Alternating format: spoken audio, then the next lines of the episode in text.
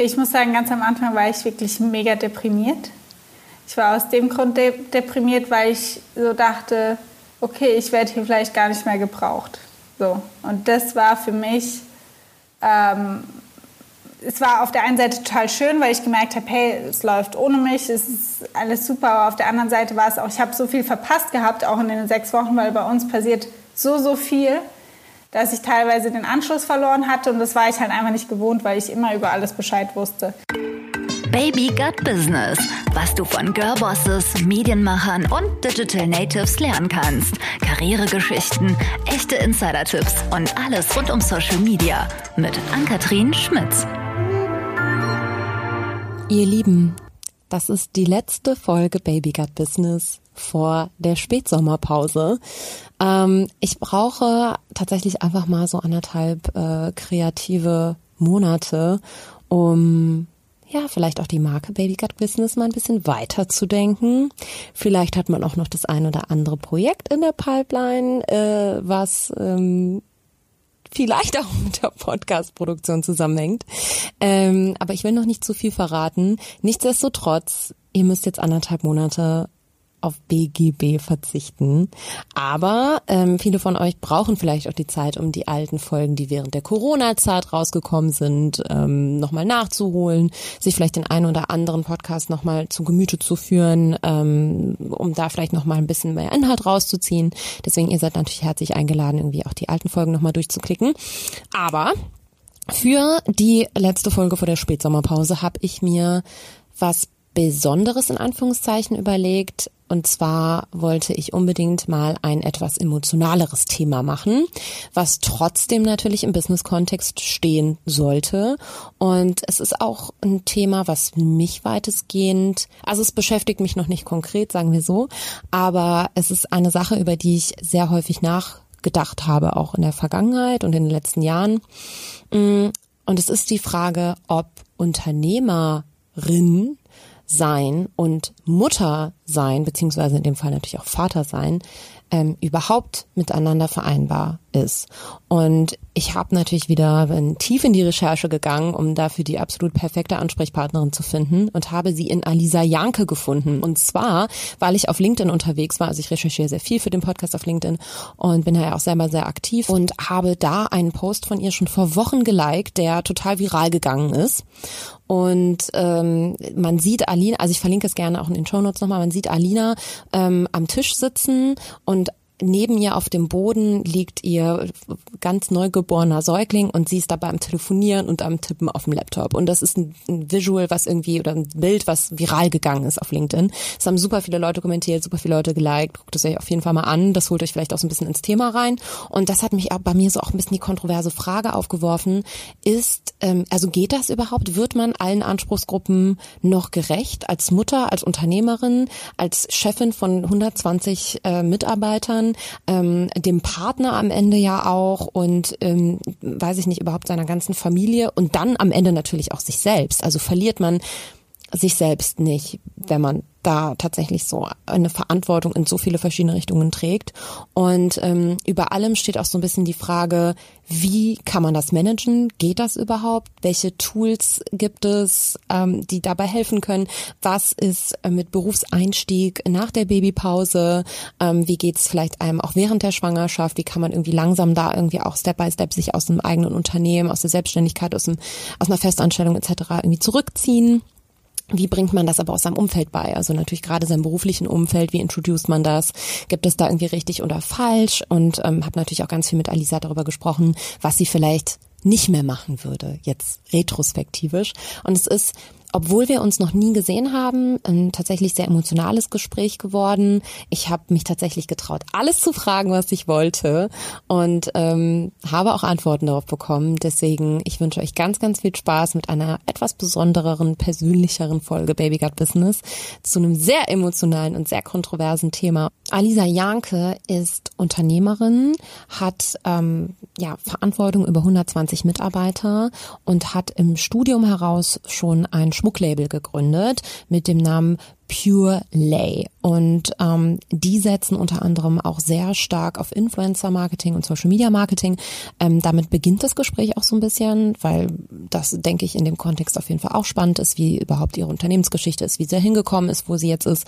Und ähm, freue mich auf den Austausch, natürlich auf dem Account von Baby Got Business selber. Da findet ihr ja zu jeder Podcast-Folge ähm, ein Visual, und da könnt ihr euch gerne auch über solche Themen austauschen. Vielleicht finden sich ja auch ähm, ein paar Frauen unter euch, die gerade schwanger sind oder die irgendwie vor ähnlichen Problemen standen oder stehen und fühlt euch da herzlich eingeladen auf Instagram at babygutbusiness unter dem jeweiligen Post irgendwie vielleicht ein bisschen Austausch zu finden. Natürlich könnt ihr das auch auf meinem Sahnetorte machen. Ich freue mich wie immer natürlich, wenn ihr die Folge teilt, wenn sie euch gebockt hat. Und ähm, ja, damit bin ich raus. Wir hören uns in anderthalb Monaten wieder. Aber jetzt geht's erstmal noch mal eine Stunde lang äh, ganz intensiv mich und Alisa. Aha. Und bevor es mit dem Gespräch losgeht, ähm, gibt es noch eine kleine Werbeunterbrechung. Und zwar wird diese Folge von niemand Geringerem als von YouTube präsentiert. Und es gibt natürlich auch einen ganz besonderen Anlass, denn YouTube veranstaltet ein komplett digitales Festival-Event. Das Ganze findet statt am 8. und 9. September unter festival.withyoutube.com. Ähm, man muss sich vorher um Tickets bewerben, aber ich habe gehört, es sind noch relativ viele zur Verfügung. Ähm, das heißt, ihr geht einfach auf den Link, den ich gerade genannt habe und könnt euch da für Tickets bewerben. Die Bewerbung geht super schnell, da müsst ihr jetzt keine großartigen ähm, Romane eintragen, sondern ähm, ja, das geht ganz zacki zacki und ähm, könnt euch dann da noch eine begehrten Plätze sichern. Was erwartet euch? Grundsätzlich gibt's erstmal wichtige Updates rund um die Plattform YouTube. Also interessant für alle, die schon immer mal irgendwie mit dem Gedanken gespielt haben, ob als Marke oder als Creator sich einen YouTube-Kanal anzulegen. Ähm, ich habe gestern bei dem Audio Monitor 2020, was eine Studie ist über die Podcast- und Audiolandschaft, erfahren, dass YouTube einer der relevantesten Kanäle ist, auch für Podcasts. Das hat mich total abgeholt. Es wird also wahrscheinlich demnächst harter Teaser auch einen YouTube-Kanal von Baby Gut Business geben. Ich werde safe auch selber bei diesem Festival mit dabei sein, denn ähm, meine Zeit auf YouTube ist schon sehr, sehr lange her. Das nur am Rande. Das heißt, es gibt also Updates äh, rund um die Plattform, äh, grundsätzliche Einführungen und so weiter, aber auch Best Practices von Marken und Creatoren, ähm, was da an Content gut funktioniert, was vielleicht auch nicht so gut funktioniert, welche Fehler man schon vorab vermeiden kann. Das ist ja immer besonders hilfreich. Und es wird eine Show geben, die YouTube Goldene Kamera was ich richtig witzig finde. Und ähm, ja, da kann man halt sich eine Grundübersicht über die Top-Performer auf YouTube ähm, anschauen und was da gerade irgendwie so trendet. Ähm, ich bin gespannt. Ähm, sichert euch euer Ticket, wenn ihr Bock habt, auf festival.withyoutube.com. Findet ihr auch nochmal in den Show Notes. Selbstverständlich. Ja, Lisa, wo treffe ich dich denn eigentlich gerade an? Also wo sitzt denn du? Ja, das ist auch schon eine lustige Story, ähm, weil aktuell arbeite ich äh, mehr aus unserem Homeoffice äh, wegen dem Kleinen. Und ähm, das Problem ist, der Kleine ist auch gerade zu Hause und der Freddy, mein Mann, auch, der passt gerade auf ihn auf. Und wenn der natürlich da ist, der Kleine, dann kann ich nicht garantieren, dass wir hier nicht mal ein schreiendes Baby in dem Podcast haben. Deswegen bin ich schnell zu meinem Bruder geflüchtet. Der wohnt einmal bei uns ums Eck, habe mich hier jetzt kurz einquartiert und äh, ja, Somit werden wir nämlich auch nicht gestört. Was witzigerweise ja perfekt zu der Folge gepasst hätte, wenn man ehrlich ist. Ja, Aber ähm, trotzdem danke. Jetzt haben wir auf jeden Fall ähm, Ruhe und Ungestörtheit. Aber ähm, ich, also ich glaube, wir müssen dich erstmal ein bisschen introducen und kennenlernen alle.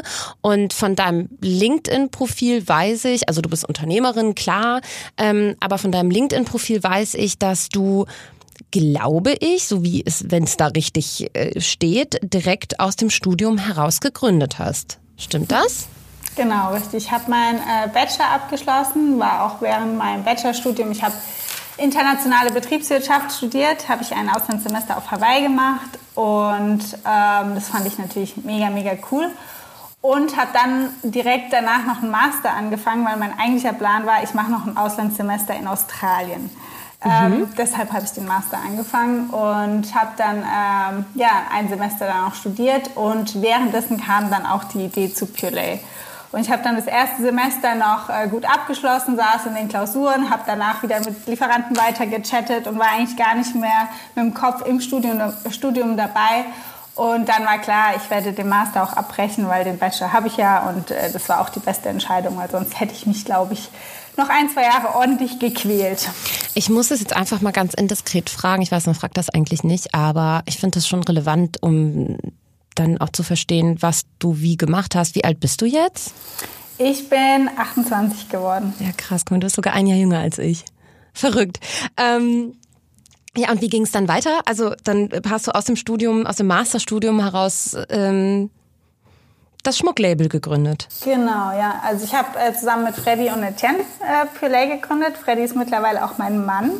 Ähm, das ist auch äh, ja, nee, wir waren wir waren schon zusammen und währenddessen ah, kam dann okay. auch die Idee zu Purelay und ähm, haben das auch gemeinsam dann gegründet mit Etienne zusammen und die beiden Jungs, die hatten vorher schon ein anderes Startup, die haben Handy-Accessoires online verkauft auch im Influencer-Marketing-Bereich, Social Media und waren da eben auch äh, ja, im E-Commerce schon echt richtig, richtig gut dabei. Und äh, da hatten wir natürlich super Grundlagen auch für Purelay und äh, ja, konnten dann starten und ähm, die Jungs hatten mega die Erfahrung. Ich habe das ganze Branding noch mit reingebracht, die Story zu Hawaii, ähm, dass wir eben die Marke leben lassen können. Das war uns von Anfang an schon mega, mega wichtig, dass wir wirklich eine Story zu erzählen haben, dass wir eine Community so aufbauen können. Und ähm, ja, wir drei haben uns da echt super gefunden. Wir bringen alle verschiedene Kompetenzen mit und äh, die vier Jahre bislang äh, waren einfach nur mega. Also war richtig cool. Ja. Super spannend. Ähm Jetzt muss ich direkt fragen, wenn du aus dem Masterstudium heraus praktisch oder dann letztendlich auch die Entscheidung getroffen hast, so ich breche das jetzt ab, ähm, war dein Unternehmen zu dem Zeitpunkt schon profitabel, beziehungsweise ab wann? Oder bist du halt wirklich komplett ins kalte Wasser gesprungen und hast gesagt, alles auf eine Karte, ich habe vielleicht noch gar keinen Job und noch gar kein, große, kein, kein großes Startkapital auf dem Konto, ich mache das jetzt einfach. Genau, so war es eigentlich. Wir haben das einfach gemacht. Wir haben 500 äh, Euro Startkapital da reingegeben damals, äh, um Produkte zu bestellen. Haben dann äh, mit wenig Budget damals noch ähm, super profitable Facebook-Ads schalten können. Mhm. Ähm, ich habe damals, ähm, wir haben Aufsteller für den Einzelhandel selbst gebaut. Wir sind ins Bauhaus, haben uns Bretter besorgt, haben da Nägel reingeklopft, haben die Produkte rangehängt. Und ich bin damals mit dem Fahrrad dann in Mannheim hier rumgefahren und habe das verkauft. Und ich muss sagen, so waren wir eigentlich recht schnell sehr profitabel. Also wir sind von Anfang an immer aus dem Cashflow gewachsen. Und ähm, dadurch, dass die zwei Jungs natürlich noch das andere Business hatten, konnten wir da auch einiges äh, abpuffern und auch vieles am Anfang über das andere Unternehmen laufen lassen, sprich den Versand und die Logistik, äh, so Sachen. Und äh, wir waren eigentlich im ersten Monat schon äh, profitabel damals. Mega. Genau. Und ich hatte halt auch, ich hatte keinen Job, ich hatte ähm, Masterstudium, ich hatte da auch Freizeit natürlich nebenbei und ähm, hatte auch einen Monat davor war ich äh, Werkstudentin noch bei SAP und habe da eigentlich auch immer ganz ganz gut verdient und Tennistrainerin noch und ähm, hatte da auch ein paar Rücklagen eigentlich schon während meinem Studium auch ähm, ja, angelegt, ähm, dass das dann auch kein Problem war, ein paar Monate so zu überbrücken. Ja, ich glaube, das ist auch vernünftig. Habe ich damals genauso gemacht. Also ich glaube, ich hätte sechs Monate auch blöd gesagt, arbeitslos sein können und von meinem ersparten Leben. Aber ich finde, sechs Monate sind ja dann auch nicht so lange. Und nee, das kann ja auch kein Unter, also die wenigsten Unternehmen sind ja wie, wie deins schon im ersten Monat so profitabel, dass man sagen kann, hey, ähm, wir sind auch drei Gründer. Ne? Es wird ja auch dann am Ende durch drei geteilt und ähm, ja, abzüglich Steuern kann man dann davon leben. Also das ist schon eine Leistung auf jeden Fall. Ähm, ich glaube auch, vielleicht vielen, die zuhören, ist deine Marke auch schon mal auf Instagram begegnet. Denn ihr setzt ja auch ganz klar den Fokus auf Social Media und Influencer Marketing. Ist das richtig? Ja, das ist auf jeden Fall richtig. Also wie ich eben gesagt hatte, wir hatten mit dem Einzelhandel auch angefangen, ähm, die ersten ein, zwei Jahre, weil es einfach super war, um die Marke auch bekannt zu machen, ähm, weil wir dadurch einen recht guten Cashflow auch äh, kreieren konnten. Aber nach zwei Jahren sind wir einfach an einen Punkt gekommen, wo wir gemerkt haben, wir sind im E-Commerce viel schnelllebiger, wir müssen Aktionen bringen, wir bringen ständig neue Produkte raus. Die Leute auf Social Media wollen immer was Neues sehen, immer entertained werden. Ähm, das hat einfach nicht mehr so gematcht. Und ab dem, dem Zeitpunkt, eigentlich jetzt seit zwei Jahren, sind wir wirklich rein ähm, E-Commerce und natürlich auch Social Media. Also wir geben, haben auf Instagram immer total Gas gegeben.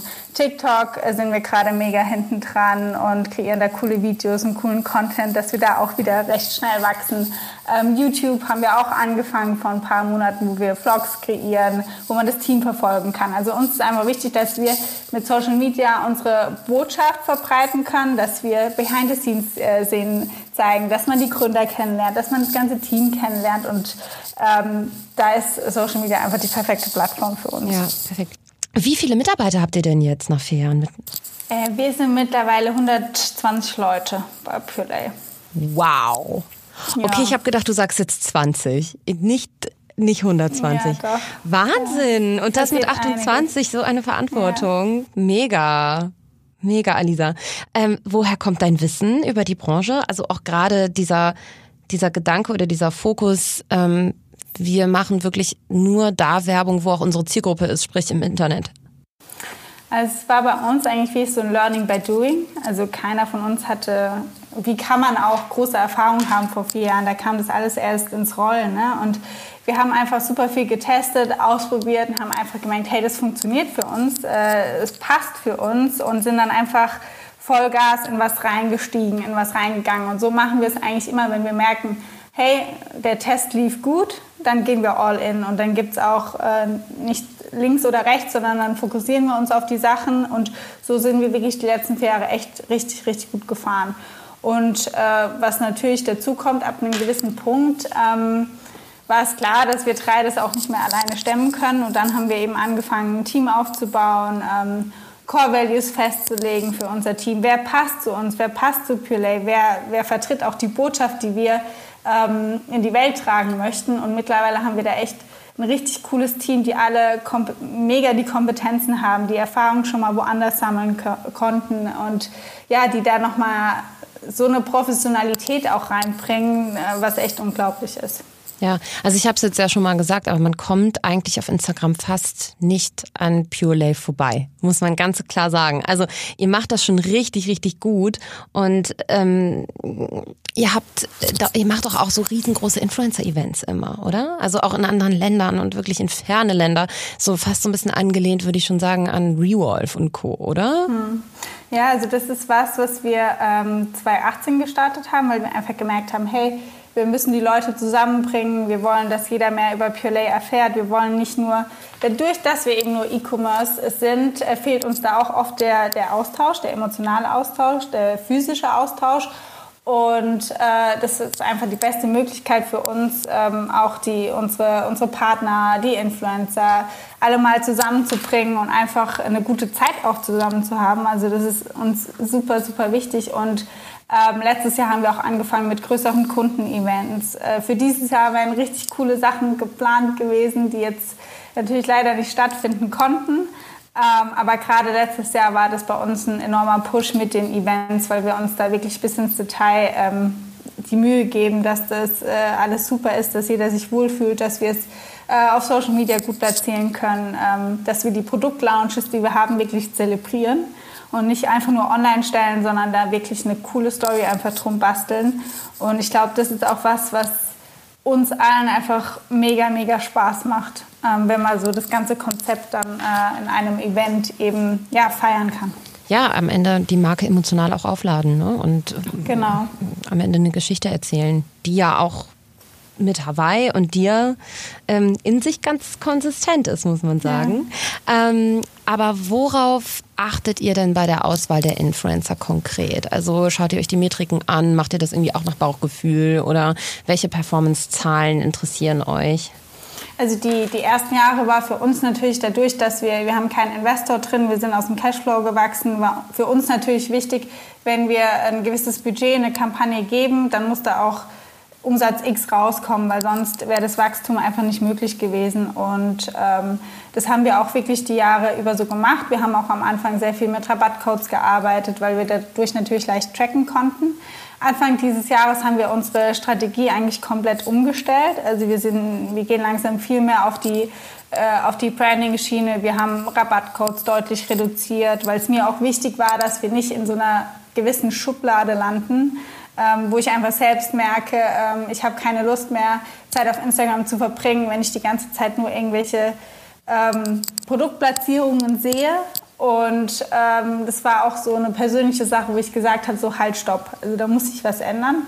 Und äh, jetzt sind wir an viel mehr Branding-Kampagnen dran. Also sprich, zum Beispiel im Juli hatten wir eine, die Plastic Free July-Kampagne. Da haben wir ähm, Sachen an unsere Partner rausgeschickt, äh, wie sie im Alltag auch Plastik vermeiden können. Wenn jemand am Strand war, haben wir zu einem Beach Cleanup aufgerufen und versuchen einfach so die, die Kooperation, die wir haben, auch immer abwechslungsreich und anders zu gestalten. Und das läuft bislang echt sehr gut. Natürlich machen wir auch ab und an mal noch einen Rabattcode, ein, zweimal im Monat, aber wir haben das wirklich deutlich reduziert, ähm, weil wir auch gesehen haben, dass sich der Markt da auch ein bisschen hin verändert. Und mit der Auswahl, was du angesprochen hast, also wir haben wirklich Mädels, mit denen arbeiten wir schon vier Jahre zusammen. Also die haben wir von Beginn an, weil wir echt immer super interessiert sind an langfristigen Partnerschaften und nicht nur an so One-Hit-Wonders. Und ähm, uns ist natürlich wichtig, dass die Person einfach auch zu unseren Core-Values passt. Und ähm, ja, dass auch die Marke gelebt wird durch die Person, dass man uns gerne trägt, auch äh, wenn man keine Kooperation an dem Tag hat, sondern dass man einfach gerne den Schmuck anhat. Und das ist uns bei der Auswahl schon sehr, sehr wichtig. Ich glaube, Alisa, wir müssen uns in einem Jahr hier nochmal zusammenfinden und dann, dann musst du mal berichten, wie der, ähm, wie der Switch von Performance zu Branding ge mhm. gelungen ist. Weil ich glaube, das ist echt nicht easy. Nee, ja, und auch gerade dieses ähm, Rabattcodes dann wieder reduzieren, wenn man es damit vielleicht auch einmal ein bisschen übertrieben hat, in Anführungszeichen, und der Konsument am Ende daran gewöhnt ist, dass das Produkt immer billig zu haben ist. Ich bin gespannt. Ähm, aber arbeitet ihr mehr mit Mikro- oder Makro-Influencern? Also wie, wie ist da dein Feeling? Mit wem bist du besser gefahren? Und ich will unbedingt von dir wissen, wer dein Lieblingsinfluencer ist. Ah, oder Influencerin, so ich muss gendern. Das ist äh, wirklich schwer zu sagen. Also bei uns ist so ein Mix zwischen Mikro- und Makro-Influencern. Natürlich haben wir jetzt gerade im deutschen Markt haben wir auch ähm, wirkliche Gesichter für die Marke, auch Brand Ambassador, wie jetzt zum Beispiel Rebecca Mia, Annemarie Carpendale, äh, Liz Keber, mit denen wir wirklich auch lange jetzt schon zusammenarbeiten und äh, uns da einfach auch gut positionieren mit den Mädels, weil die einfach super, super gut zur Marke und zu uns passen. Ähm, wer jetzt meine Lieblingsinfluencerin ist, kann ich gar nicht. Also fällt mir schwer zu sagen. Das ist eine von den drei genannten. also mit wem wir wirklich äh, super lange jetzt auch schon zusammenarbeiten, auch schon drei Mega-Kollektionen äh, äh, zusammen hatten. Ich habe da auch wieder eine Kette an, ist die Liz. Und äh, die Produkte, die wir mit ihr rausbringen, das ist einfach, es kommt so, so, so gut an. Ähm, sie macht es auch immer so authentisch. Sie Sie, sie kennt uns alle drei Gründer. Wir waren mit ihr schon zusammen auf Hawaii. Also echt schon viele, viele coole Sachen erlebt. Und äh, wenn ich mich jetzt für eine Person entscheiden müsste, dann würde ich sagen, die Liz. Shoutout geht raus an Liz. Liz ja. Keber. Schaut euch den mal auf Instagram an. Ähm, okay, aber das ist ja eigentlich, also es hat mich, hat mich jetzt einfach mal auch ein bisschen privat interessiert, deswegen musste ich mal ein paar Fragen an dich loswerden. Und es passt natürlich ich will jetzt nicht sagen wie Arsch auf Eimer, doch, ich muss es sagen. Ähm, du als Person, als Unternehmensgründerin mit dem absoluten Social Media äh, Fokus, ähm, die jetzt vor kurzem Mutter geworden ist. Ja. Und ähm, also für mich ist das Thema persönlich noch so weit weg, deswegen ich habe mich ich habe mich gar nicht schwer getan, da Fragen irgendwie zu finden. Aber ich hatte zum Beispiel gestern einen Generationentalk mit ähm, Claudia Fischer-Appel, die eine riesengroße PR-Firma gegründet hat und dann vor neun Jahren ausgestiegen ist und dann nochmal neu gegründet hat. Und in dem Gespräch kam irgendwie auch das Thema ähm, Unternehmerin sein und Mutter auf und das hat mich irgendwie total inspiriert da unbedingt mal einen Podcast draus zu stricken. Ähm, wie war das denn? Also, wie hast du die Schwangerschaft und die erste Zeit im Vorfeld so erlebt? Also, war das geplant? Ähm, es war, es war der Freddy und ich, man muss wissen, wenn man uns kennt, wir sind, äh, wir haben zwar ein Unternehmen aufgebaut, jetzt mit 120 Leuten, aber wir sind absolut keine Planer. Also das muss man wirklich sagen. Das ist auch eine Schwäche, die wir haben, weil wir super spontan sind und ähm, nicht so viel planen. Und dementsprechend war es war immer klar, wir wollen ähm, ja, die, die nächsten Jahre ein Kind haben, aber dass es dann doch so schnell auch klappt und ähm, war dann eigentlich doch auch wieder sehr spontan und hat einfach wie die Faust aufs Auge zu uns gepasst. Ähm, wir sind auch keine, die ähm, uns da mega die Gedanken gemacht haben, ob das jetzt klappt oder ob wir das hinbekommen oder so, weil wir wissen, alles, was wir die letzten vier Jahre auch gemacht haben, vor jedem Stolperstein, vor dem wir standen, das haben wir immer irgendwie hinbekommen als Team. Und ähm, als ich dann wusste, dass ich schwanger bin, natürlich kam dann am Anfang so, Gott, wie machst du das jetzt? Und wie, wie sollst du das mit Puree stemmen? Und ist das überhaupt möglich? Und ähm, ich habe mir da schon meine Gedanken gemacht. Aber ich habe es dann einfach als Chance angesehen, ähm, weil es war so, die Teams, die bei mir waren, ähm, waren schon immer sehr, oder ich war sehr auf die, auf die Teams einfach fokussiert und waren alle mit drin und habe ähm, super viele Sachen mitentschieden. Und ich habe einfach gedacht, hey, das ist eine Chance, dass die Teams eigenständiger arbeiten, wenn ich mal eine Zeit raus bin. Ähm, wir haben super viel von mir gelernt, ich habe viel mit auf den Weg gegeben, aber jetzt können die das mal alleine rocken. Und ich habe einfach so ein Vertrauen in die Leute, dass es für mich absolut kein Problem war. Okay, das ist, ähm, ja. ja. Aber ist dir das leicht gefallen, dich aus deinem eigenen Unternehmen, was du seit vier Jahren mit aufgebaut hast, mit 120 Mitarbeitern, mit der Verantwortung, einfach zurückzuziehen? Wahrscheinlich war das ja auch keine Übernacht-Entscheidung, ähm, sondern beziehungsweise auch nicht über Nacht warst du nicht mehr in der Firma und nicht mehr erreichbar. Aber ist dir das nicht unheimlich schwer gefallen? Also mir wird es super schwer. Also gefallen. das Verrückte ist, es ist mir gar nicht so schwer gefallen, weil es war an sich wirklich eine Übernacht-Sache. Also ich war im letzten Meeting gewesen, drei Stunden später ist meine Fruchtblase gesprungen. Ähm, das heißt, ich war davor nicht, ich habe mich davor nicht geschont. Ich war, wir hatten eine Woche davor noch einen Career Day, wo wir 100 Leute da hatten, äh, die Lust hatten, bei uns zu arbeiten. Ich war da gewesen, eine Woche später war der Kleine da. So, das, äh, das, ich hatte wirklich Glück mit meiner Schwangerschaft. Ich war nicht ich hatte keine, keine ähm, ja, Probleme. Ähm, ich war am Anfang sehr müde gewesen. Es gab Meetings, wo ich teilweise, wo wir auch äh, Offsite-Meetings hatten, wo wir eine Viertelstunde zu früh da waren. Ich war so müde, ich musste mich einfach auf den Boden legen und da schlafen, weil ich nicht mehr konnte. Und da saß ich im Meeting und keiner hat mir überhaupt was angemerkt. Also ich bin da wirklich durch, durch die Schwangerschaft durch und habe das eigentlich so ein bisschen, war nebenbei schwanger. Also das muss man wirklich ganz klar so sagen. ich habe mir da auch nichts anmerken lassen und ich hatte auch nichts. Also mir ging es wunder, wunderbar. Da bin ich super dankbar dafür. Und ja, dann war die Geburt und ähm, er war auch zweieinhalb Wochen zu früh, der Kleine. Und dann war ich wirklich von heute auf morgen eigentlich draußen. Und äh, das aber eigentlich auch nur für ja, so sechs Wochen. Und dadurch, dass Freddy dann auch äh, super viel aus dem Homeoffice gearbeitet hat, äh, weil wir alle nicht mehr ins Office konnten, habe ich natürlich von zu Hause auch alles mitbekommen. Und auf einmal, schwuppdiwupps, war das so ein schleichender Prozess, wo ich einfach gemerkt habe, wenn er dann schläft, der Kleine, und ich, ich, hab, ich, ich soll gerade eigentlich nichts für Puree machen, ich habe angefangen, meine Socken farblich zu sortieren, weil ich einfach, weil ich einfach immer das Bedürfnis habe, was Produktives zu machen. Und ich kann nicht einfach still sitzen und dann warten, bis er wieder aufwacht, und dann war das so ein schleichender Prozess, dass ich auf einmal wieder in Meetings mit drin war.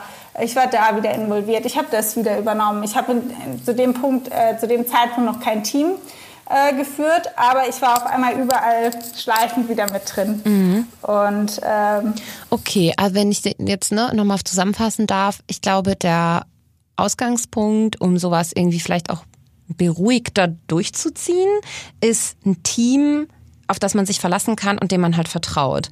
Und äh, wie so eine kleine Army vielleicht, ähm, die ja auch viel von dir gelernt haben, ne? Und die vielleicht irgendwie alle so ein bisschen ja auch dann sind wie du oder von dir, von dir viel mitgenommen haben. Ähm, wie haben die denn reagiert auf das Thema? als du es als du es publik gemacht hast und wie war das für die weil die müssen ja auch irgendwie dann gefühlt haben okay jetzt wird sich was verändern und oh Gott und was und wie und und wie gehen wir jetzt damit um es war, also war für mich wirklich eine Challenge, das auch mitzuteilen. Also ich habe es ganz lange auch nicht ähm, gesagt, weil ich auch nicht wollte, dass man auf einmal denkt, so die Alisa, die schonen wir jetzt mal ein bisschen, weil sie jetzt schwanger ist oder so.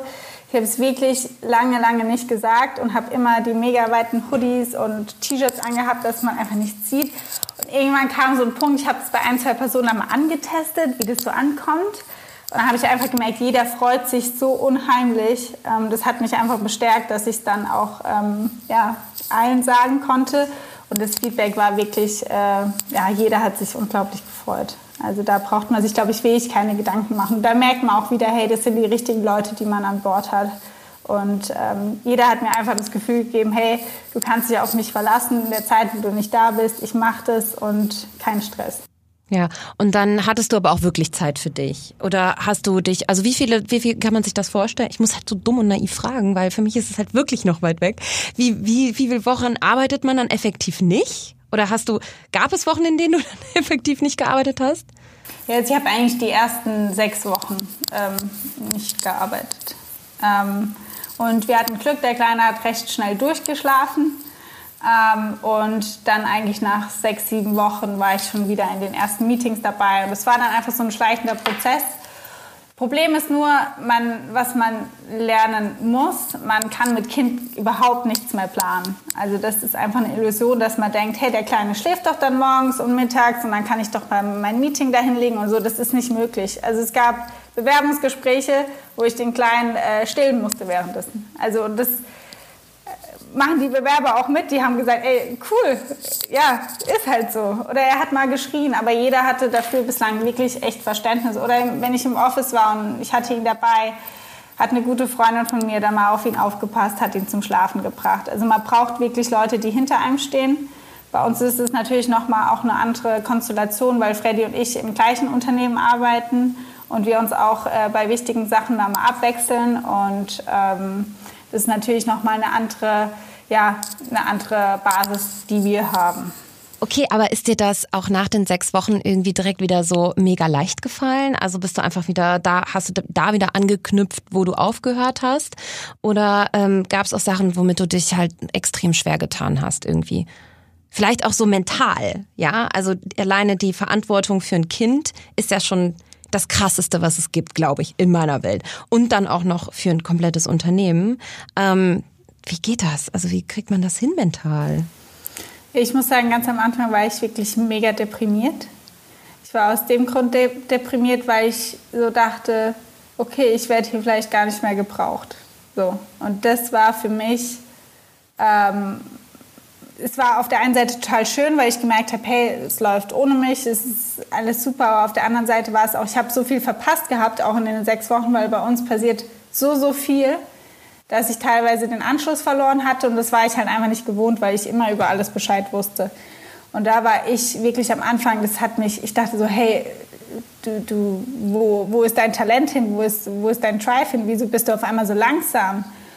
Und das hat dann wirklich auch ein paar Wochen gedauert, bis ich auch wieder mehr drin war und einfach gemerkt habe, hey, du bist wieder da. Und seitdem macht es mir auch wieder richtig, richtig Spaß. Aber nach dem Break war es schon so, puh, irgendwie habe ich so meinen Platz nicht mehr gehabt. Es war alles so, ich hab, war dann in den Meetings drin, aber hatte keine KPIs mehr und bin dann so ein bisschen mitgeschlichen. Und das war am Anfang für mich jetzt gerade als Gründerin ähm, ja schon eine Challenge gewesen. Und was hast du dagegen gemacht? Also wie hast du dagegen angearbeitet? Weil ich glaube, das ist auch, das wäre auf jeden Fall auch mein größter Painpoint. Ja, das, äh, das war echt ein Struggle. Ich habe einfach geguckt, dass ich mir die Infos, die ich brauche, so schnell wie möglich wieder äh, hole. Ich habe geschaut, wie ich einen Mehrwert liefern kann, also in welchen Teams kann ich gerade unterstützen, wer, wer ist gerade blockiert, wem kann ich helfen. Und das hat mir dann einfach super Spaß gemacht, wenn ich merke, hey, da läuft es gerade nicht so, dann gehe ich da ein bisschen mit rein und schaue, dass die Leute wieder happy sind, dass, dass das Team gut aufgestellt ist. Äh, das habe ich zum Beispiel mit unserem Influencer-Marketing-Team gemacht. Da war ich eigentlich ganz lange raus, weil ich für unser komplettes Sales-Team äh, vorher verantwortlich war ähm, vor der Geburt. Und äh, da habe ich einfach gemerkt, hey, in dem Team, da hat ein bisschen was nicht ge gestimmt. Die Leute wussten nicht mehr so, für was sie verantwortlich sind. Und da habe ich da immer wieder Struktur geschaffen. Und das hat mir ein super gutes Gefühl gegeben, dass ich einfach den Leuten helfen konnte und da einen Mehrwert geben konnte. Ja, ich überlege auch gerade für alle, die jetzt vielleicht irgendwie in einer ähnlichen Situation bald sind oder schon waren, wie man den Einstieg irgendwie erleichtern kann. Also was ich jetzt raushöre, ist ja auch diese Wissenslücke, die entsteht. Ne? Und ich meine, du bist ja nach sechs Wochen wieder zurück in den Job. Ich denke, die meisten nehmen sich aber locker sechs Monate. Und bei denen ist das natürlich dann mit dem, mit dem Verlust einer so derartig schnelllebigen Branche oder in einer digitalisierten Welt, in der wir leben und sich so schnell drehenden und äh, transformierenden Unternehmen wahrscheinlich noch mal eine ganz andere Nummer. Ähm, wie kann man denn so ein Wissens Wissensverlust wieder aufholen. Wahrscheinlich muss man sich einfach, wie du sagst, ne, immer wieder dazusetzen und versuchen vielleicht auch über die reguläre Arbeitszeit hinaus durch einen Podcast oder sowas vielleicht mal versuchen weiterzubilden nochmal in irgendeiner Form, oder? Genau, das war, also ich würde auf jeden Fall empfehlen, wie ich es gemacht habe, das war schon sehr radikal. Also mit dieser kurzen Auszeit, man muss sich die Zeit nehmen, weil die Kleinen werden einfach so schnell groß, können jeden Tag was Neues und das muss man alles miterleben und ähm, das tue ich auch, weil ich eben aus dem Homeoffice arbeite und er zum Glück auch super lange schläft morgens und ich da echt meine Ruhe habe. Aber während der Zeit, wo man wirklich off ist, sollte man wirklich, man kann Podcasts hören, Bücher, man kann auf LinkedIn Zeit verbringen, kann sich da anschauen, was, was ist gerade so los, was braucht man, man kann kreative Ideen sammeln, äh, die man dann auch wieder mit reinbringen kann. Und ich glaube, das kann einfach auch super ähm, erfrischend sein für ein Team, wenn man sich eine Auszeit genommen hat, aber trotzdem natürlich ein bisschen am Ball geblieben ist, weil es ist ja auch irgendwo ein Hobby, wenn es einen interessiert. Man will ja auch äh, was lesen oder man hat ja auch mal Zeit für sich, ähm, dass man dann wieder mit reingeht und einfach frische Energien wieder auf den Tisch bringt und frische Ideen. Mhm. Und ein Gedanke, der mir auch gerade kommt, frischen Wind und frische Ideen mit reinbringen. Du hast mit Sicherheit ja auch was gelernt zwischenmenschlich ähm, über dich selbst in der Zeit und entweder vielleicht also vielleicht hat es dich ja auch ein bisschen zu einem zu einer besseren Chefin gemacht, die vielleicht ähm, mehr Aufgaben leichter abgeben kann, mehr vertrauen kann noch an dieser Stelle oder ähm, vielleicht auch in gewissen Situationen möglicherweise gelassener geworden ist. Ja, da hast du total recht. Also gelassen, also nach äh, so einer Geburt nach äh, so Nächten, wo man schlaflos ist, bringt einen echt nichts mehr aus der Fassung und man behält immer einen kühlen Kopf.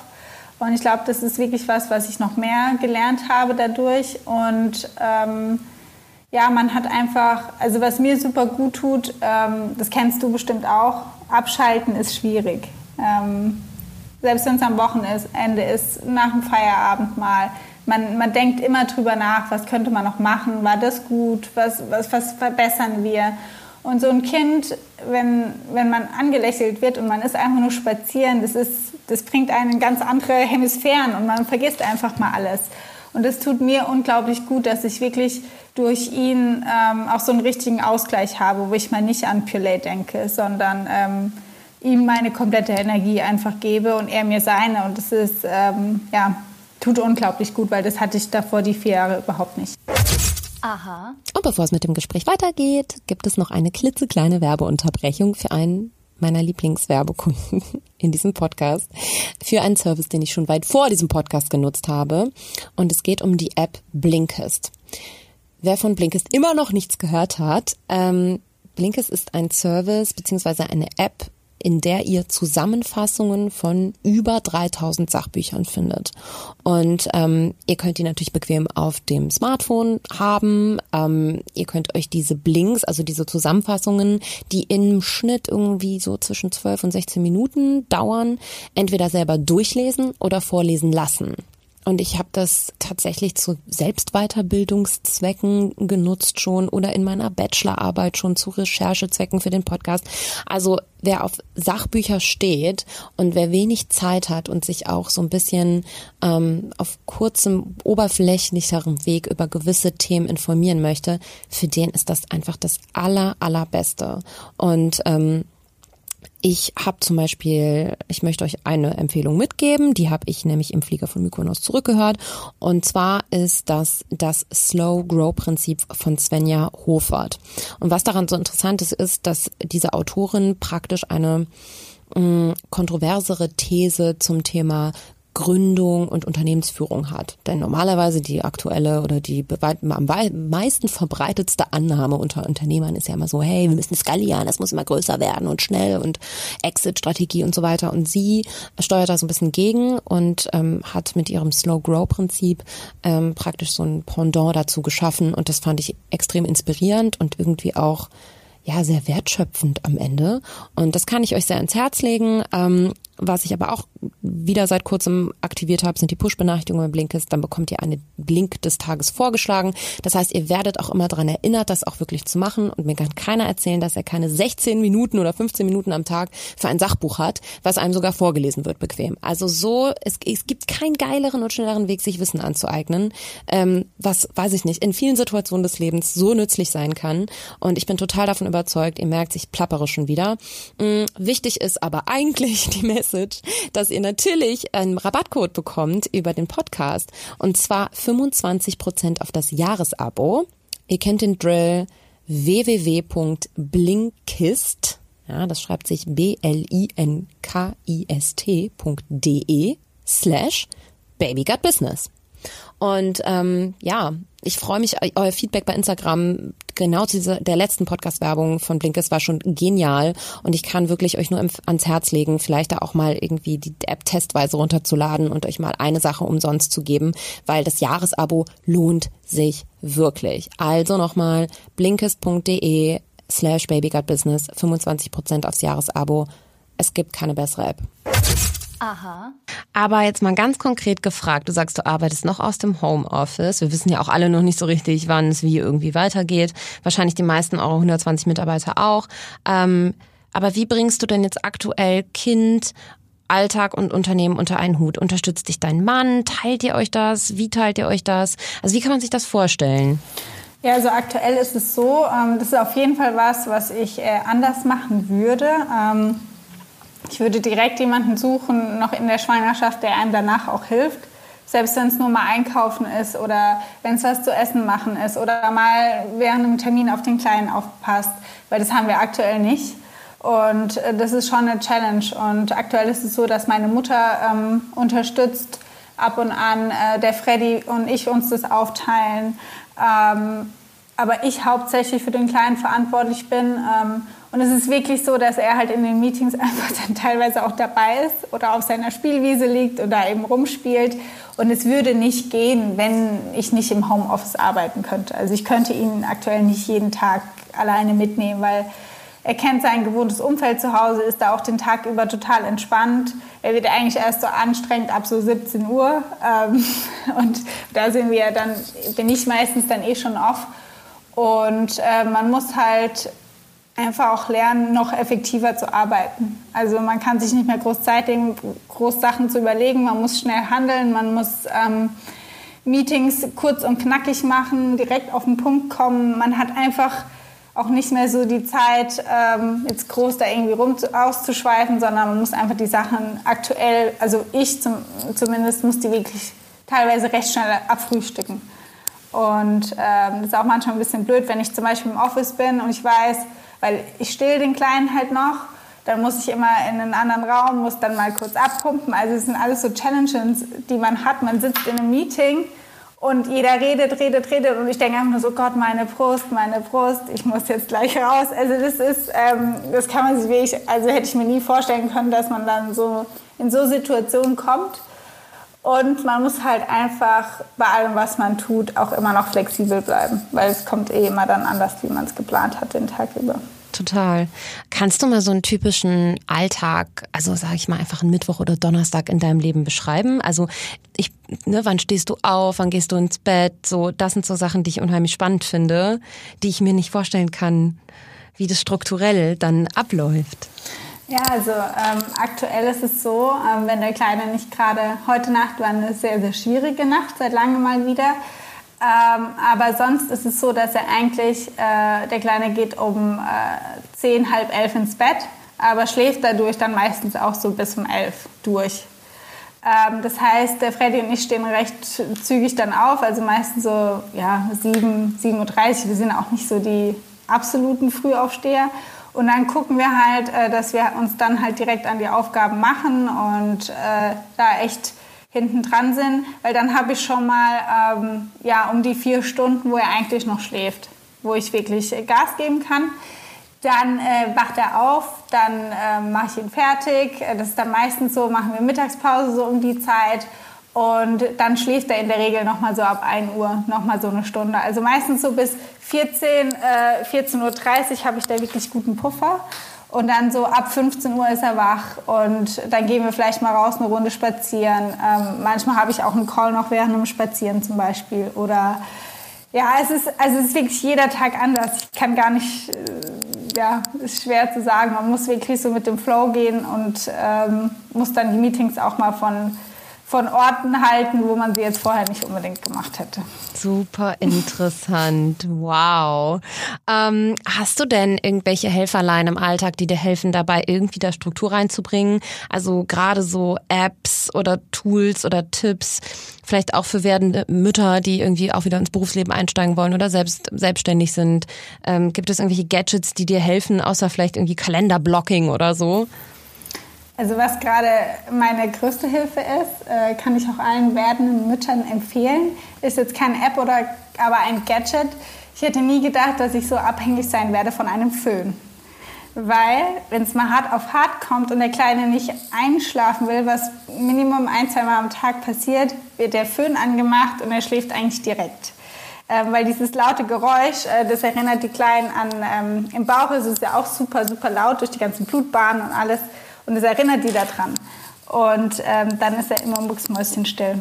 Also ein Föhn ist gerade mein Retter. Das ist so interessant. Ja. Das wusste ich auch nicht. Ja, das habe ich noch nie gehört. Ja, ja. Das haben wir von der Hebamme damals erfahren. Und seitdem wird der Föhn. Heute Morgen war es zum Beispiel so, ähm, ich, hatte, ich bin aus der Dusche gekommen, habe mich angezogen, hatte noch nasse Haare und er wollte, er hätte eigentlich wieder dann schlafen sollen. Und dann war es einfach so, er ist nicht eingeschlafen. Ich habe dann den Föhn gepackt, habe dann im dunklen Schlafzimmer meine Haare geföhnt, weil ich dann gleich wieder zwei in eins gemacht habe. Er ist eingeschlafen beim Föhnen und ich hatte trockene Haare danach. War super. Ich bin, äh, ich, ich habe keine Worte dafür. Das ist ja so cool. Ja, es ist, glaube ich, manchmal. Es ist, also, ja, es ist Organisation am Ende. Ne? Und genau wie du sagst, diese Bullshit-Zeit, nenne ich sie mal, die ich Heute Morgen zum Beispiel wieder eine Dreiviertelstunde war ich einfach bei Instagram, Feedly, LinkedIn. Also ich dackel dann alles irgendwie ab und lebe in der Illusion, dass ich das ja auch wissen muss, weil ich ja arbeite in der Branche. Aber bleibe ja dann doch oft auch auf Memes hängen oder ach, ich bin mit Sicherheit nicht diese Dreiviertelstunde produktiv. Und das ist eine Illusion und das ist auch ein bisschen selbst was Vormacherei. Ähm, und ich glaube, dass, wenn man die Zeit einfach schon wegcuttet ähm, und einfach irgendwie effektiver nutzt, was wozu man ja dann gezwungen ist, ähm, kann man das schon irgendwie alles hinkriegen, oder? Ja, es ist, es ist eine Challenge. Man darf sich auf jeden Fall nie selbst übernehmen. Und ähm, ich war auch schon mal am Punkt gewesen, jetzt vor, vor ein paar Wochen, wo ich so dachte, wow, okay, das war einfach alles ein bisschen zu viel. Da haben wir auch mal ein paar Tage Urlaub genommen Jetzt ist es auch wieder besser. Also man muss sich wirklich die Zeit nehmen, auch Energie zu tanken. Ähm, das ist ganz wichtig, weil man merkt einfach, sobald man ein Kind hat, man kann sich die Erholungspausen, die man sich vorher selbst legen konnte, ähm, sprich mal am Wochenende die Füße hoch oder einfach mal Ruhe, das kann man sich nicht mehr selbst legen. Und das muss man sich einfach bewusst sein. Und ich glaube, da muss man einfach auch mehr planen, dass man dann vielleicht mal die Oma involviert oder einfach sich Zeit auch für sich nimmt und das freischaufelt. Und das muss man wirklich planen, ähm, weil keiner hat spontan dann mal schnell Zeit vorbeizukommen. Ähm, da ist wirklich, also man muss da schon teilweise sehr strukturiert und genau rangehen. Ja. Wie schaffst du dir denn Zeit für dich selbst? Also machst du das sehr bewusst noch, dass wenn weiß ich nicht, die, die, die Stunde sich gerade ergibt, ähm, dass du dann irgendwie bewusst Sachen für dich machst oder die ihr zu zweit macht oder so? Oder ist das wirklich einfach tot, schlafen, lasst mich ja. alle in Ruhe. Ja, aktuell ist es wirklich äh, schwierig, dadurch, dass wir äh, niemanden haben, der uns äh, super mega aushilft. Aktuell steht halt auch immer noch sowas wie Haushalt an, Wäsche waschen und sowas. Das ist äh, ja verrückt. Dadurch, dass wir keine Planer sind, haben wir halt auch aktuell niemanden. Also das muss man auch ganz klar sagen. Also den Fehler darf man nicht machen, dass man das machen ja die meisten Selbstständigen, dass sie denken, ey, ich bekomme das alles hin, gar kein Problem. Aber es geht nicht, man braucht Hilfe und ähm, ja, aktuell ist es eher schwierig. Ähm, also heute Abend ist es zum Beispiel so, dass ich Freddy gesagt habe, hey, ähm, bleib du heute mal mit ihm zu Hause. Ähm, ich gehe mal wieder mit meinem Bruder reiten. Ich habe früher ganz viel geritten und äh, ja, irgendwie habe ich gerade Freude dran, das wieder so anzufangen, weil es erstens was, was man in der Natur im Freien machen kann und man kriegt einfach den Kopf mal frei und das habe ich jetzt schon zwei, dreimal gemacht und das sind dann wirklich so die Momente, wo ich mal wirklich Zeit für mich habe. Aber es mhm. ist halt auch wieder Planung dahinter. Man kann dann nicht einfach sagen, so, ich bin jetzt mal weg und äh, ja, mach jetzt mal mein Ding. Ja. Mal ganz ehrlich gefragt, und das ist natürlich auch eine super persönliche Frage am Ende des Tages, aber die beschäftigt mich irgendwie, auch irgendwie mit Hinblick in die Zukunft. Ist das überhaupt machbar, dass man allen Anspruchsgruppen dann so wirklich gerecht wird, wie man sich, wie man es sich selber gerne, ja, oder wie man es sich selber vorstellt oder wie man es gerne hätte. Also kriegt man Familie, Unternehmen, Mitarbeiter und sich selbst irgendwie noch ge gemanagt, beziehungsweise verliert man sich da nicht irgendwie dann doch ein bisschen selbst? Ja, also das, ähm, da hast du auf jeden Fall recht, man kriegt es nicht hin.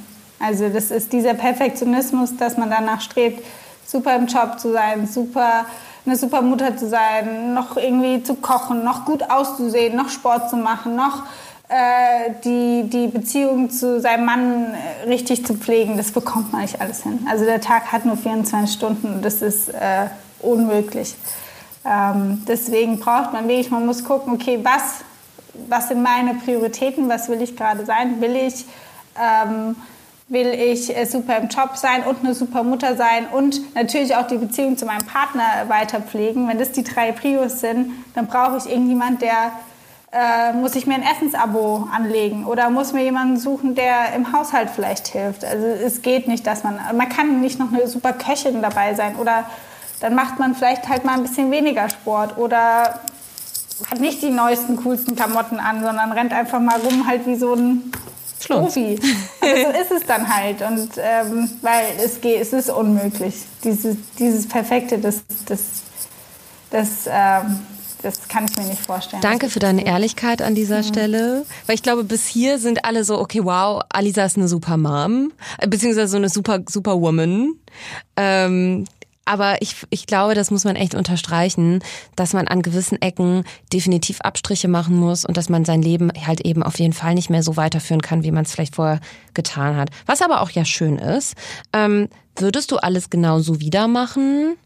Oder gibt es Sachen, wo du sagst, hey, das hätte ich gerne vorher gewusst oder das kann ich während den Müttern auf den Weg geben, damit sie nicht die gleichen Fehler machen, sag ich mal?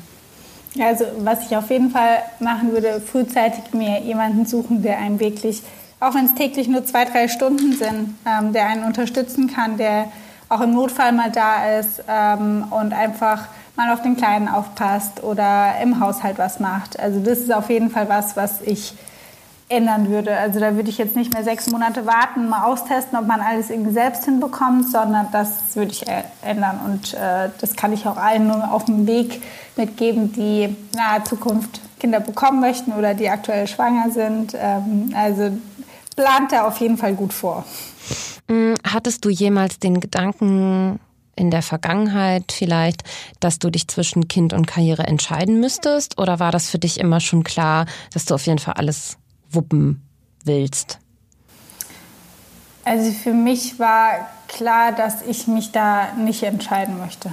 Also für mich war klar, ich möchte Karriere machen, ich möchte mich weiterentwickeln, ich möchte bestmöglich jeden Tag was Neues dazulernen, aber ich möchte auch Mutter sein und äh, ich möchte das schaffen, das so zu integrieren, dass ich äh, meinem Kind gerecht werde und aber auch meinem Job, weil Purelay ist nicht nur ein Job oder Karriere, für mich ist auch ist eigentlich mein erstes Baby. Und ähm, Purelay möchte ich genauso gerecht werden wie auch dem Kleinen auch. Und ich glaube, ähm, ich wurde auch sehr, sehr selbstständig erzogen und musste früh mein eigenes Geld verdienen und musste mich da auch durch einige Sachen durchkämpfen. Aber meine Eltern haben mich genau in den richtigen Wendepunkten super unterstützt und haben mich da auch gut angeleitet. Und ich möchte, dass äh, mein Kind oder meine Kinder ähm, genauso selbstständig erzogen werden. Und ähm, ich möchte keine Kluckenmutti sein, sondern ich will, dass der Kleine dann äh, auch schnellstmöglich ja, ja, sein, ja, seine eigenen Sachen erlebt und macht und tut. Und äh, ja, ich glaube, wenn man das von Anfang an auch so macht mit den Kindern, ähm, es wäre, glaube ich, viel schlimmer für ihn, wenn ich äh, zu Hause sitzen würde, gelangweilt wäre, schlechte Laune hätte, als wenn ich äh, an ein paar coolen Meetings teilnehme, positive Energie mitnehme und ihn dann, äh, sobald ich Zeit für ihn habe oder er wach ist, ihm so viel Lachen schenken kann, weil ich einfach super emotional toll aufgeladen bin.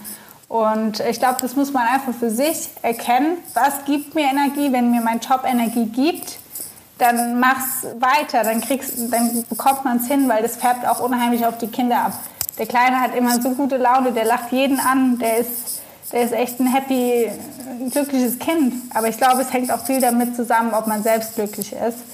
Und äh, da muss man einfach für sich dann selbst rausfinden, was macht mich glücklich. wenn mich Arbeiten glücklich macht, dann ist es äh, perfekt so.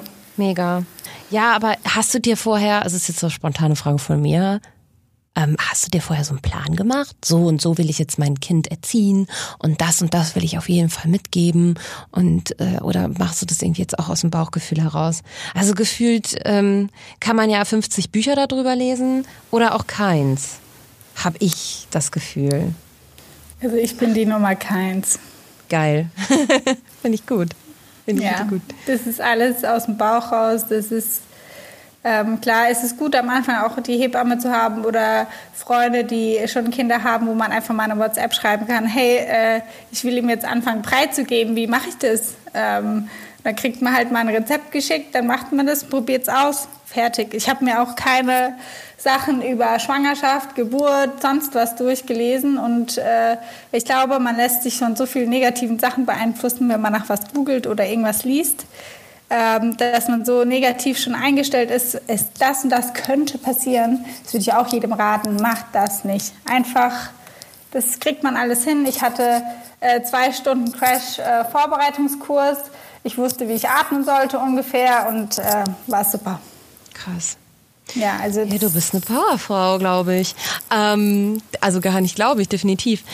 Apropos kritische Stimmen, bist du denn auch schon mal irgendwie auf ja, Negativität gestoßen, auf Leute, die gesagt haben, wie kannst du nur nach sechs Wochen schon wieder zurück in den Job gehen? Du musst auch sechs Monate jetzt locker 24-7 bei deinem Kind bleiben, sonst hat das irgendwelche negativen Auswirkungen oder irgendwelche anderen Formen von Kritik. Ich glaube, es gibt kaum ein Thema, was Frauen untereinander so sehr aufreiben kann, wie die Kindererziehung, Geburt, Schwangerschaft etc. pp. Hast du damit irgendwie Erfahrungen, negative Erfahrungen auch mal gemacht? Hm, nee, also absolut nicht. Aber ich, man muss das sagen, ich bin jetzt auch nicht so die typische, klar, das hat jetzt eh alles nicht stattfinden können, aber jetzt so, ich bin auch, glaube ich, nicht so die richtige ähm, Krabbelgruppenmutti, die sich dann da den Nachmittag hinsetzen kann und dann da ähm, gemeinsam über welcher Brei, Pastinake, Karotte oder Kartoffel hat jetzt besser geklappt äh, unterhalten. Das bin ich, glaube ich, einfach auch nicht so. Ähm, das heißt, ich komme aktuell da auch gar nicht so viel mit in Kontakt. Ähm, meine, meine Mutter, mein Papa, unsere ganze Familie, ähm, die hat uns da super unterstützt und äh, uns überhaupt nicht negativ da reingeredet, dass ich irgendwas äh, machen soll oder nicht machen soll. Mir war es super wichtig, dass ich den Kleinen so lange stille wie möglich und das mache ich jetzt schon seit fast sechs Monaten und das ist das ist äh, eigentlich auch ein Fulltime-Job, weil ich glaube, ich fütter ihn acht, neun Mal am Tag und äh, ich kann, mache das halt immer nebenbei, egal wo es halt ist.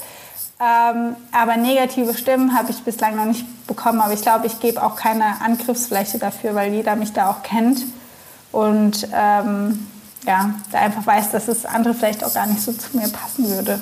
das ist, glaube ich, immer wichtig. Es muss immer zur Person passen.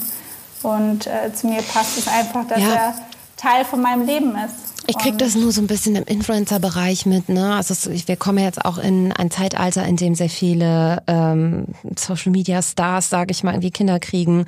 Und ähm, jetzt in meiner Bubble ist das noch gar nicht so ein Thema. Aber ich gucke ja auch so ein bisschen rechts und links und versuche so Stimmungen und Strömungen einzufangen. Und ich habe schon das Gefühl, dass da extrem viel drüber geredet und gelästert und ge verurteilt wird und beurteilt wird. Und ich finde das unheimlich anstrengend, um ehrlich zu sein. Und ähm, ich finde das eine unfassbar moderne Herangehensweise, wie du das machst. Also ich fühle ähm, mich da total abgeholt gerade von. Ähm, Hast du selber irgendwie Vorbilder? Also sei es jetzt müssen ja gar nicht irgendwie äh, gar nicht bezogen auf Mutterschaft oder irgendwie sowas sein, aber irgendwie andere Unternehmerinnen, wo du immer mal so aufgeblickt hast und gesagt hast, hey, das so will ich das mal machen?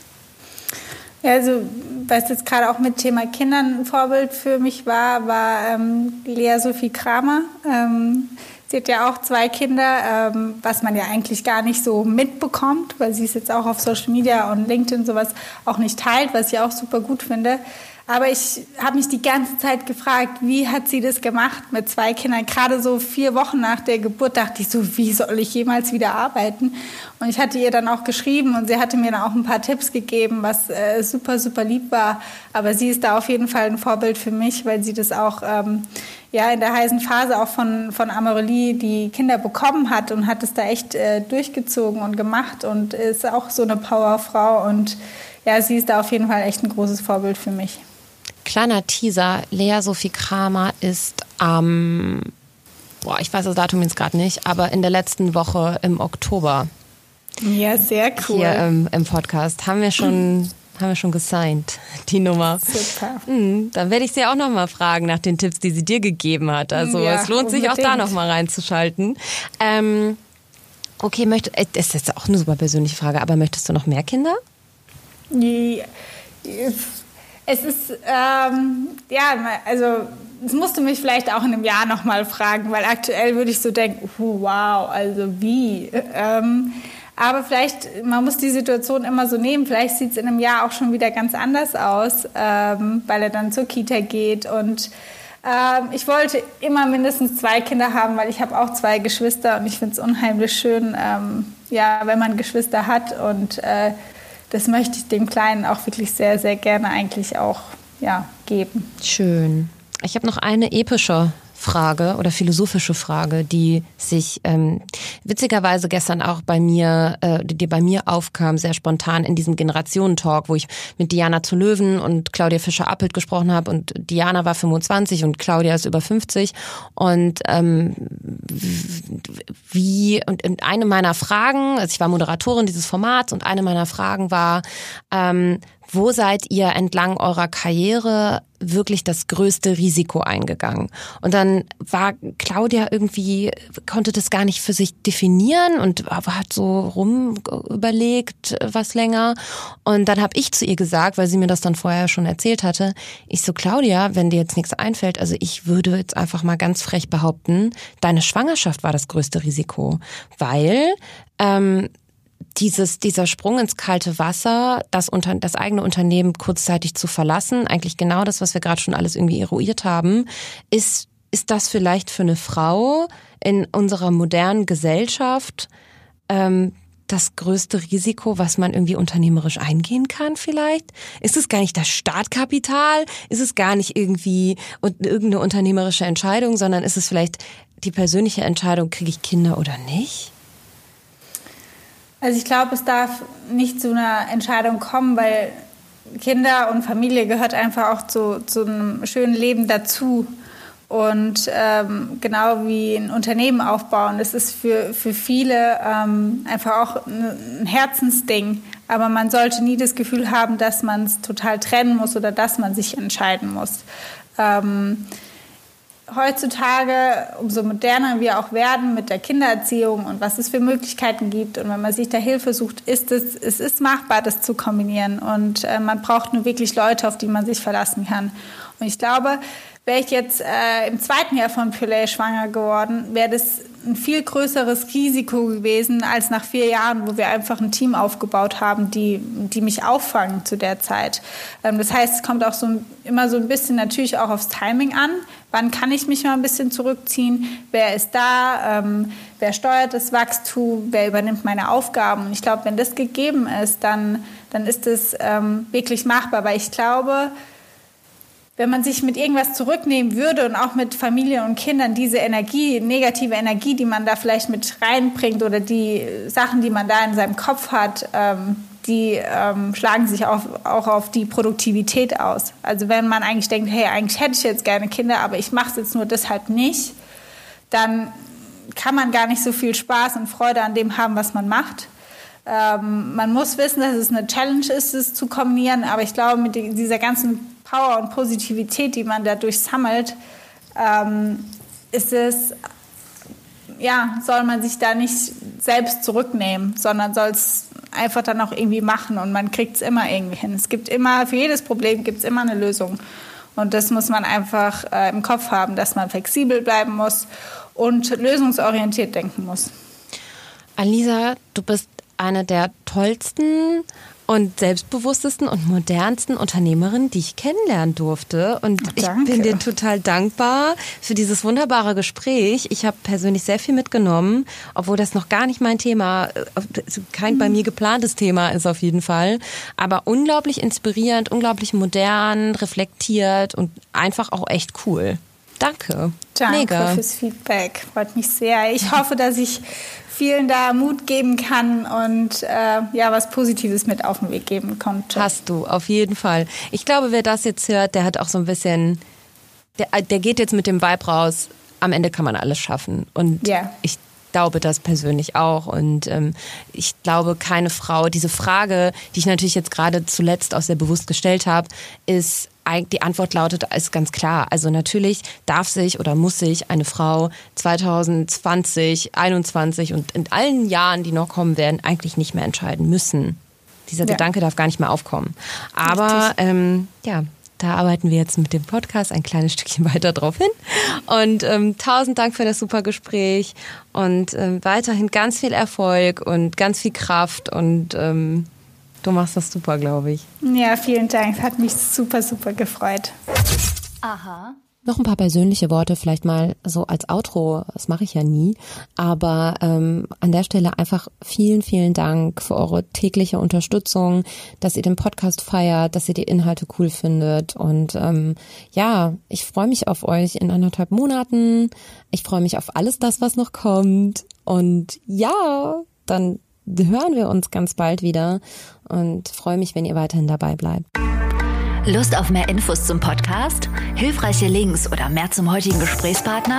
Dann ab auf akaschmitz.com. Daily Updates gibt's bei Instagram unter Baby Got Business. See you next time.